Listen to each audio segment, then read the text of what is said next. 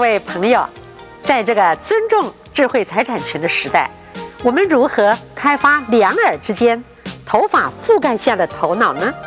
脑筋动一点，就能擦出智慧的火光，酿出创意。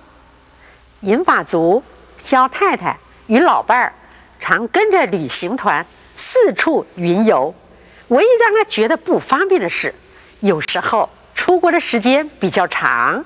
他放在神桌上的水果贡品会腐败。细心的他，出国的时候不想麻烦他人，也不太嚷嚷，以免被小偷闯空门。终于，他想出了一个方法。他告诉神明，由于出远门不方便，祭拜了水果又容易腐烂，罐头也已经堆积了一些，老夫老妻根本消耗不完。所以他在神桌上放了一张提款卡，他请所有的神明不必客气，爱吃什么尽量自己去买。那个户头他已经存了一万元。与神沟通有妙招，姜是老的辣，对不对呢？有一天，苗栗一个小镇出现了一幅求婚广告。写着“某某某小姐嫁给我啦”，某某某上。这幅求婚广告挂在镇上一家大楼的外面，非常的特别。大楼的老板娘说：“有个年轻人呐，借用他们的大楼几天，挂这个广告的布条，他想要公开求婚。”女主角的家长以为是有人在戏弄他的女儿。拿着相机赶去了解情形，结果发现是准女婿的杰作。原来男主角他是个飞行员，同事认为送花太普遍了，建议男主角用墙壁广告求婚，比较特殊。结果呢，求婚广告挂出三天之后，男方从美国打电话询问。这件事是不是带给女朋友麻烦呢？女方对男友的做法满心欢喜，她笑着说：“上帝已经看见您的心啦，可以当做见证了。”出奇可以制胜，比较有创意，比较浪漫，比较容易追到女朋友哦。在第一流的销售人员眼中，没有不景气，只有不争气。只有不努力，各位朋友，我们如何才能够对光头的和尚贩卖梳头发的梳子呢？在一年到头都是冰天雪地的北极，我们如何才能够向爱斯基摩人 （Eskimos） 推销点冰箱呢？是的，一流的销售人员做到了。光头的和尚买了梳子，因为。他们的信徒进香客需要梳子来梳头发、礼佛，而爱斯基摩人他买了电冰箱，因为他们需要将冷冻的食物放在冷藏室解冻。各位，在山穷水尽疑无路的时候，您是不是也可以一样画葫芦，动动脑筋，走出柳暗花明又一村呢？曾经。有位牧师跑到监狱去演讲，在走向讲台的这个途中啊，突然一不小心，牧师跌倒了，台下几百双的眼睛瞪着他，有些听众忍不住偷偷笑了起来。这位牧师他很快的爬起来，走到讲台上，牧师大声的对全体听众说：“各位朋友，在人生的旅途上，跌倒是常有的事。”但是我永远靠自己爬起来，靠山山倒，靠人人倒，靠自己最好。当他说完这几句话，热烈的掌声足足响了一分钟之久。同样一件事情，因为我们看的、想的角度不同，结果会有一百八十度的转变。事无善恶，思想使然。冯永存先生说：“不怕口袋空空，只怕脑袋空空。”是的，我们何不酿出创意，在生活中化腐朽为神奇呢？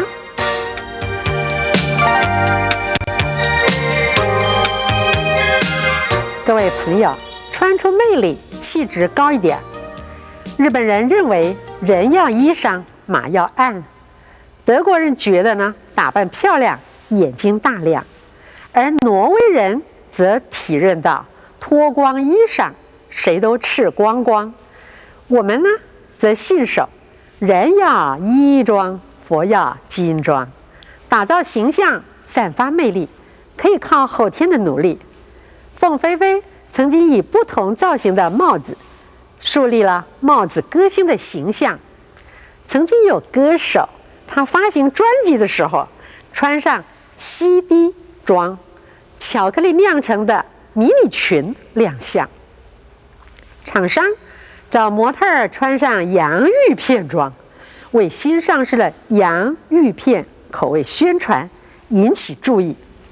还记得国王的新衣这个老故事吗？为了想要穿出独一无二、与众不同的风味，逼得裁缝师绞尽脑汁。结果呢，设计出来的衣服居然是在这个一世代都还呃算是时髦前卫的裸体语言，一丝不挂。果然不一样就是不一样。罗丹说：“美。”就是性格和表现，从服饰可以衬托出一个人的特质，借着服饰向别人介绍真正的自我。在巴黎，有位老师在课堂上和学生大玩脱衣猜谜的游戏。老师呢，从领结开始，每答错一道题目，或是学生出的这个谜语。就脱掉一件衣服，最后终至光溜溜的站在讲台上。一名学生的父母控告那个老师有铺路狂，结果呢，那个老师被停职了。在巴西，曾经有候选人在电视的宣传节目全裸出现，他强调，为了提醒选民注意食言而肥的政客。国外的美女。在冰天雪地之中，常常以裸体宣传爱护动物，拒穿皮草。穿衣服是沟通，不穿衣服也是另类的沟通。台湾曾经有女性的候选人以裸体引来国内外媒体的高度兴趣，但是此举也没有把她送上政坛。如果我们想要用服装做最好的。非语言沟通要注意我们的身份、场合来变化服饰，衣服要穿出魅力。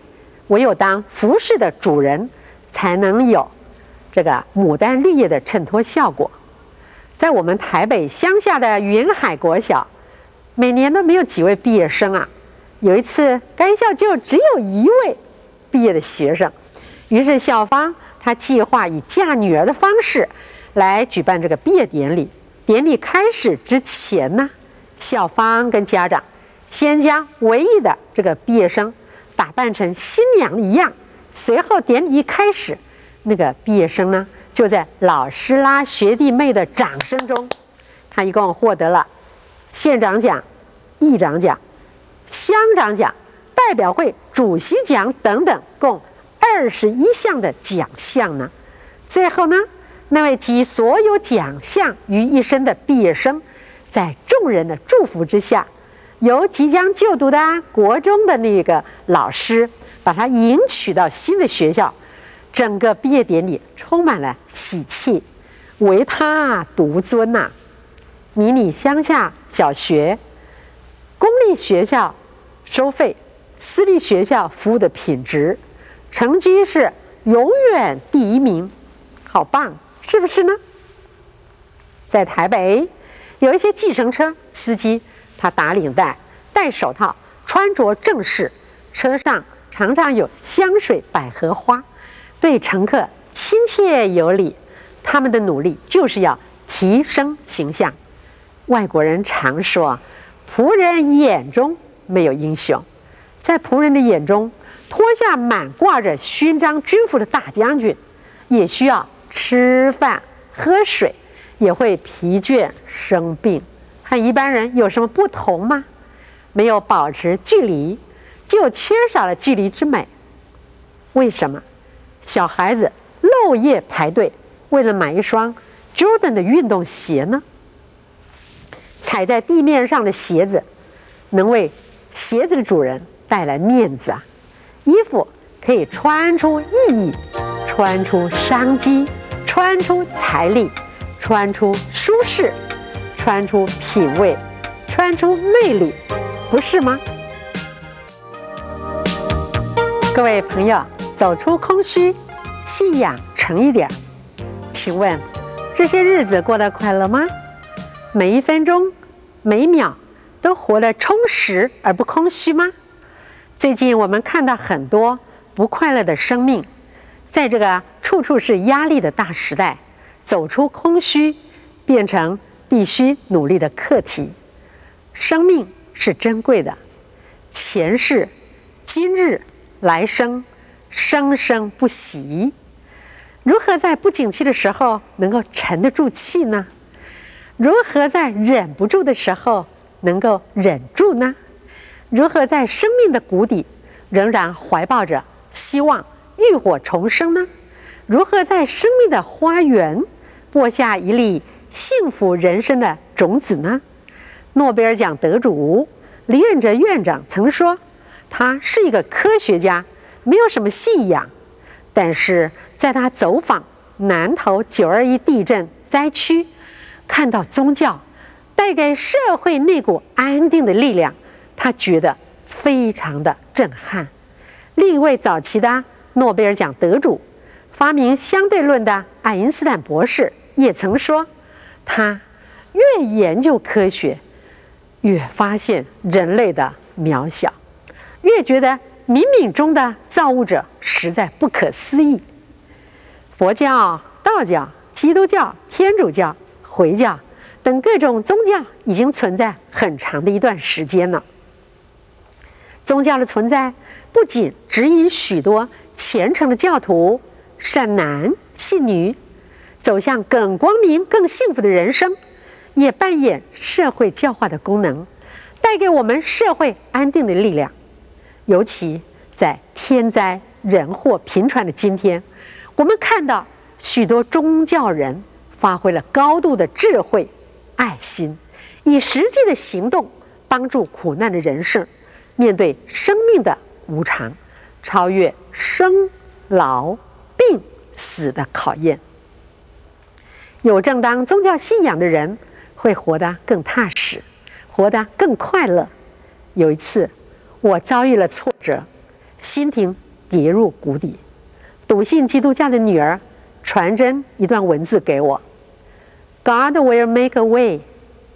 而在上帝的保佑下，那一回我真的化压力为激励；另外一回，笃信密宗的儿子说服我去接受大师的灌顶。他一再邀约，并保证我也可以去教会。我接受灌顶，开始去认识弥勒佛。传说布袋和尚就是弥勒佛的化身。布袋和尚有首偈：“手把青秧插满田，低头便见水中天。六根清净方为道，退后原来是向前。”这种想法鼓励人在面对挫折的时候要更乐观。心诚则灵，信仰产生力量。除了拥有正当的信仰。过有意义的生活之外，做有意义的工作也是帮助我们走出无助、无望，走出空洞、空虚的捷径。义工不只是不计酬劳、义务的工作，而且做的是有意义的工作。有一些外国的修女、牧师、神父，离乡背井，把他乡当成自己的故乡。照顾非亲非故的孤儿，或是麻风病人，更是令人动容。这些默默付出的无名英雄，真的是积阴德，种福田，永远留着利息在人间。生命免不了生老病死，免不了悲欢离合，但是每一个阶段我们都要认真的生活，面对每一个阶段的问题，走出属于自己的道路。可曾想过，蜂蜜是怎样酿成的吗？每一汤匙的蜂蜜，一只蜜蜂，它必须努力的工作，它要采自四千多朵的花儿，才有可能完成酿造一汤匙蜂蜜的任务。连一只蜜蜂都必须这样认真的活着，活出蜜蜂生命的意义，那么何况身为万物之灵的我们人类呢？让我们一起。走出空虚，一起来努力好吗？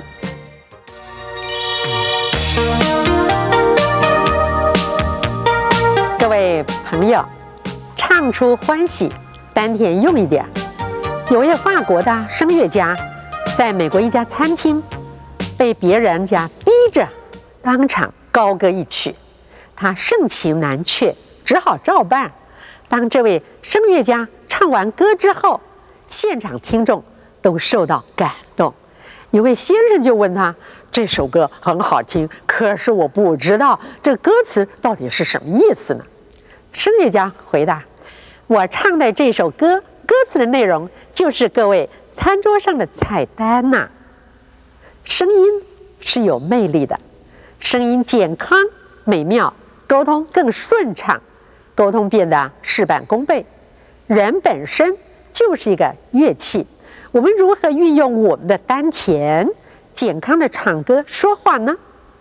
麦吉瑞曾经说过：“人也好，机器也好，发出的噪音越大，具备的力量就越小。”在美国的西部，乳牛最多，有一家乳牛工厂曾经做过这样的实验，在乳牛房的墙上装置扩音器。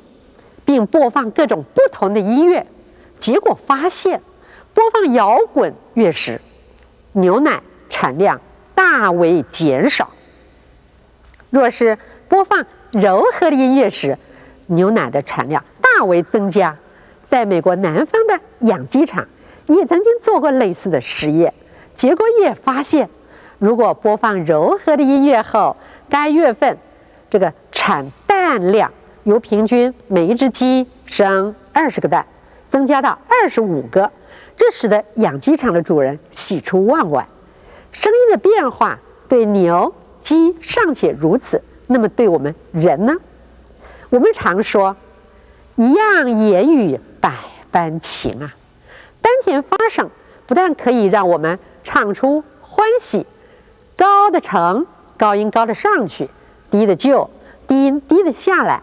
还可以让我们有适当的说话速度，以免怎么样呢？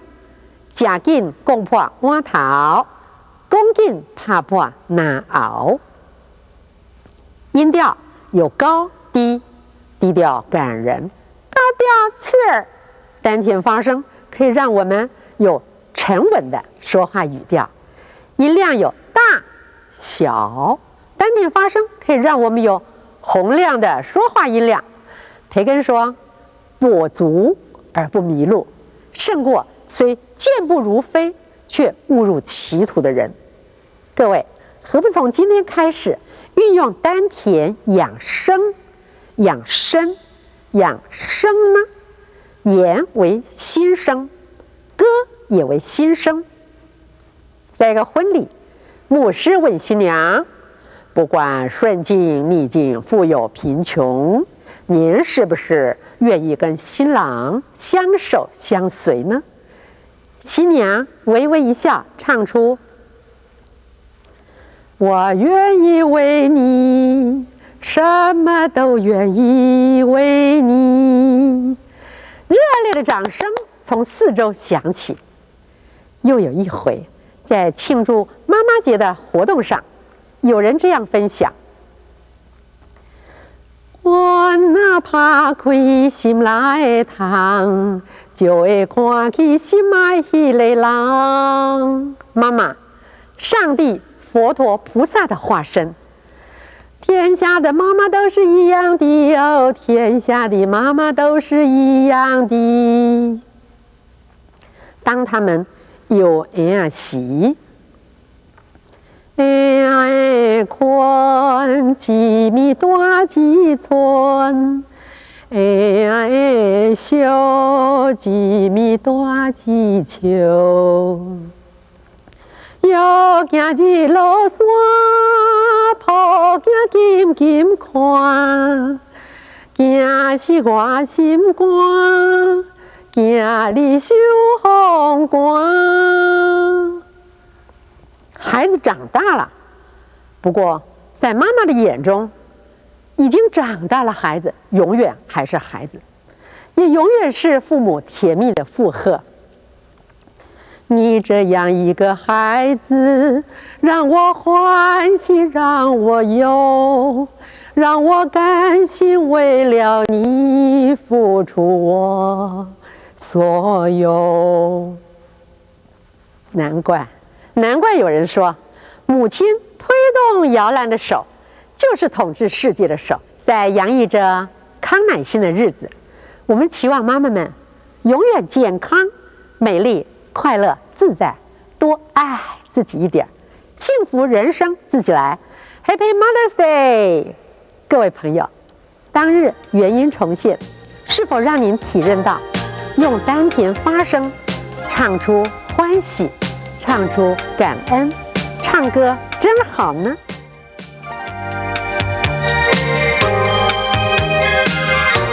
各位朋友，吃出活力，健康就增一点儿。人讲一百无稀奇，九十满满是，食甲八十算什么？七十才开始。六十算来是有气，五十是红衣，四十困得又哪里？三十才春喜。各位朋友，现在医学的进步，活到一百岁不稀奇，九十岁多的是，八十岁算什么呢？人生七十才开始啊！活得老也要活得好。活得健康，民以食为天，家崩红得多。我们常习惯性的关心别人，弟假爸爸，你吃饱了吗？民生问题，这是我们最切身的问题。我们如何吃出活力，让我们的健康加分呢？我们追求养生之道，就要吃的健康，吃出活力。要吃的长寿，有许多的法宝。有人说，早餐吃的像皇帝，中餐吃的像平民，晚餐呢要吃的像乞丐。这个念头跟晚饭少吃口，活到九十九；饭吃七分饱，活到老又老，倒是不谋而合。有一位仁瑞，他曾经说。他最喜欢吃用醋腌过的小黄瓜，结果当时的市长还特别拿着在自家院子里种的没有农药污染的小黄瓜当见面礼去拜访他呢。在大陆的山东省，有一个一百零三岁的寿星张次妹，她说长寿的秘诀只有四句话。平常少发怒，吃饭要有数，每天勤活动，多喝水和醋。他估计自己每个月少说也得喝上一两斤的醋。哇，这个仁瑞阿妈还真是个醋坛子。不过，喝醋固然有益于我们身体的健康，专家也警告，喝醋。要喝健康的醋，纯酿造的醋，而不要喝到化学醋，那可就得不偿失哦。在摄影家郎静山超过一百岁的时候，仍然耳聪目明。有人向他请教长寿秘诀，问他如何养生呢？哎，为了健康，应该吃哪些东西啊？补一补我们身子骨呢？他回答：嗯，没有特别吃什么十全大补，不过他倒是有六不吃。哪六不吃呢？郎静山说：“我软的不吃，硬的不吃，两只脚的不吃，四只脚的也不吃，天上飞的我不吃，水里游的也不吃。”哎，啊奇怪，哎，郎先生，啊你都吃什么仙丹养生呢？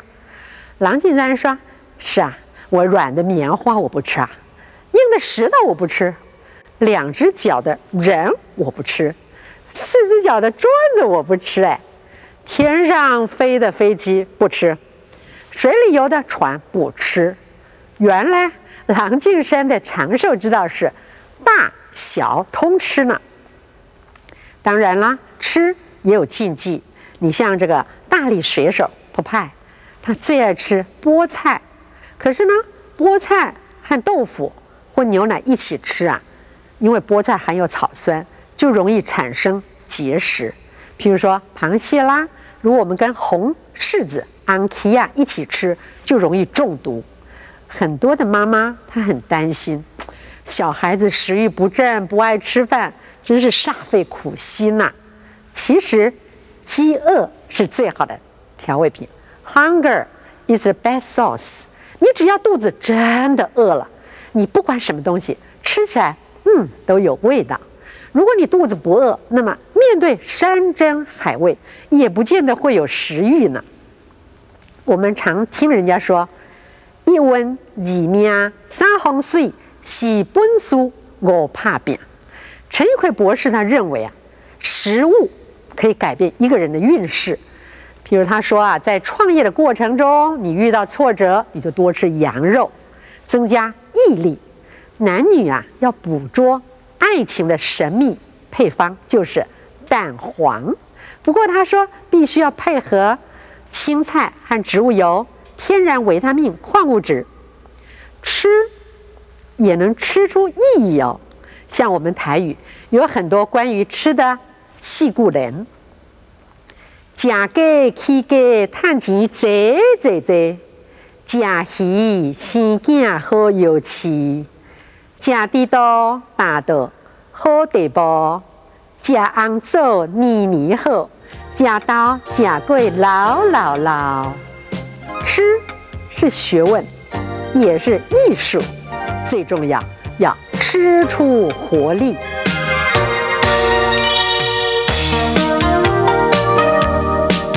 各位朋友，活出美丽，沟通就顺一点。有一次。有个刚结了婚的小姐，到户政事务所去办理结婚登记。户政事务所的先生看了她的资料之后，笑着问她：“小姐，你姓胡吗？”这位小姐比较内向，听那个先生的问题，很害羞的低下头，很小声的回答：“是的，我很快乐。”那位事务员听到小姐的回答，有点莫名其妙。后来才明白，是那个小姐误会他的意思了，把你姓胡吗？胡适之的胡听成台湾高语幸福快乐的幸福，你幸福吗？是的，我们幸福吗？我们活得自在吗？我们活出美丽吗？去年为了儿子的婚事，好几次我必须搭飞机到屏东去提亲、顶亲、参加回门酒，在飞机上。看着窗外朵朵的白云，我忍不住哼着柯以敏的歌《美丽》。飞机从黑夜到天明，子弹列车从谷底到天际，追逐地平线，寻找秘密花园，在恒河看日出，日落桥等钟声。也许我们的立足点不同。有些人一出生就是大富大贵，有些人才出生就是乞丐儿子。但是，透过个人的努力，去假因呐，也可以出人头地，拥有蓝天，活出亮丽的人生。谁有办法保证在生命旅程中永远风平浪静、风和日丽呢？生命之旅就像是大自然的变化，有风，有雨，有地震，有土石流，有春夏，有秋冬。那么我们如何活出美丽呢？啊，给我一杯忘情水，换我一夜不流泪。啊，给我一杯忘情水，换我一生不伤悲。忘情水这首歌，曾经受华人欢迎的情歌之一。在不能尽如人意的人生，我们需要几杯忘情水，几朵含笑花，几株解忧草。那么，我们如何制造生活中的忘情水？如何种朵含笑花，栽一株解忧草？活出美丽呢？在低迷的景气中，有个建筑公司的员工在教育训练时，他说出这样的比喻：“我觉得自己就像一只蟑螂。”同事听到他的说法，睁大眼睛望着他。接着他说：“因为在任何恶劣的环境，我都能生存。”同事听了之后，给他热烈的掌声。这位把自己比喻为蟑螂的先生启示了我们，在任何恶劣的环境下，以幽默的心去接纳生命中的不完美，将会使我们活出更精彩、美丽的人生。何况，若是以动物来做比喻，我们也许不像蟑螂，更像一只美丽的孔雀，高高在上的长颈鹿。或是要展翅高飞的海鸥呢？我们常把快乐叫做开心，这是很有道理的。心胸不开阔，人就像个压力锅，不知道什么时候会引爆。就像彭羚所唱的歌《囚鸟》，我是一只被你囚禁的鸟，已经忘了天有多高。是的，封闭自己。虐待自己，不好好的爱自己，如何能获得快乐呢？假如我们每个人能够把心门打开，与人和谐相处，我们的世界会变得更多彩多姿，我们的生命会变得更快乐无限。也许我们今天并不如意，在人生道路上走下坡，但是。只要我们以自己为圆心，以信仰乐观为半径，就能画出一个快乐的圆。快乐就在我们心中。人生并不是一开始就美丽，美丽是要我们自己去创造的。让我们一起来创造美丽的人生，好吗？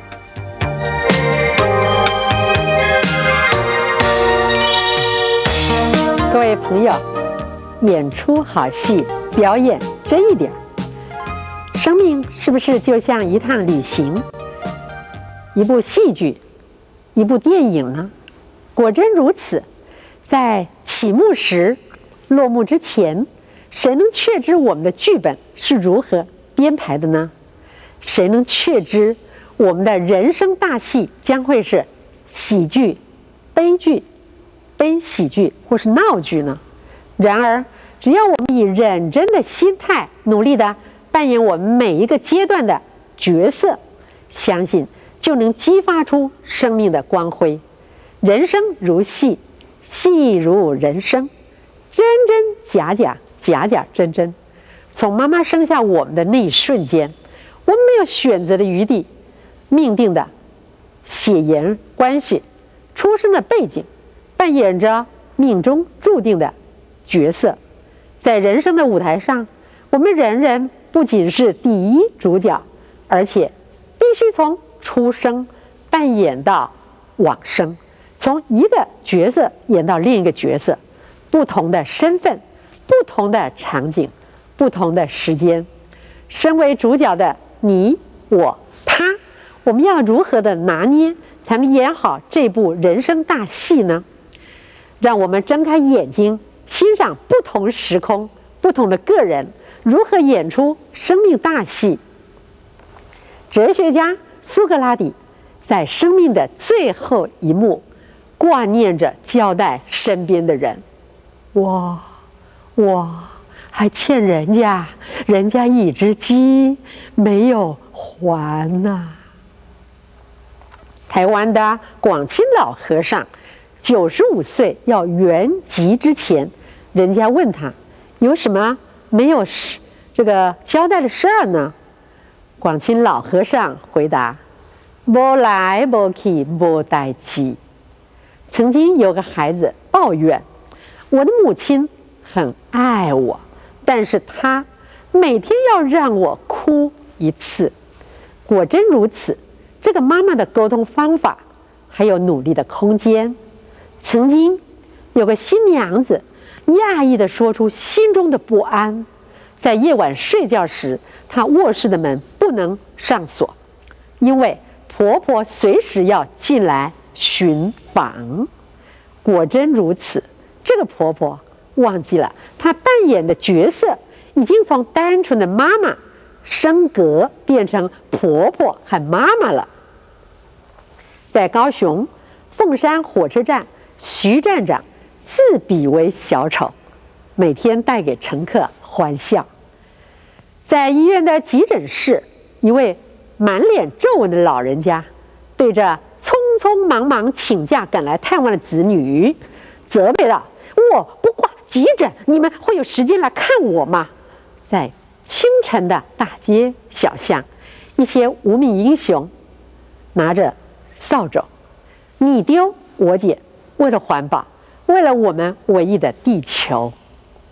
在刑场，一个即将被枪决的囚犯。哽咽地说：“我走错了路，我对不起父母亲，我更对不起受害人。”美国九一事件后，在电视上，我看到一个声泪俱下的太太，诉说着她的丈夫在被恐怖分子挟持的飞机上，用飞机上的通讯系统告诉她：“此刻。”飞机遭到歹徒挟持，我们也许就此永别。但是我要你知道，我永远爱着你。各位朋友，如果有朝一日曲终人散，在生命最后的一天、一时、一刻、一分一秒，你最想做什么、说什么，或是演什么呢？也许有人说，戏好不需要收场白，酒好不需要招牌。如果好东西加上好品牌，好酒加上好的招牌，好戏加上好的收场白，不是美上加丽，甜上加蜜，相得益彰吗？在人生的舞台上，让我们一起成长，让我们更自然的演出我自己。有一天，让我们能大声地告诉自己：我有丰富的生命，我无怨无悔。我没有白走这一遭。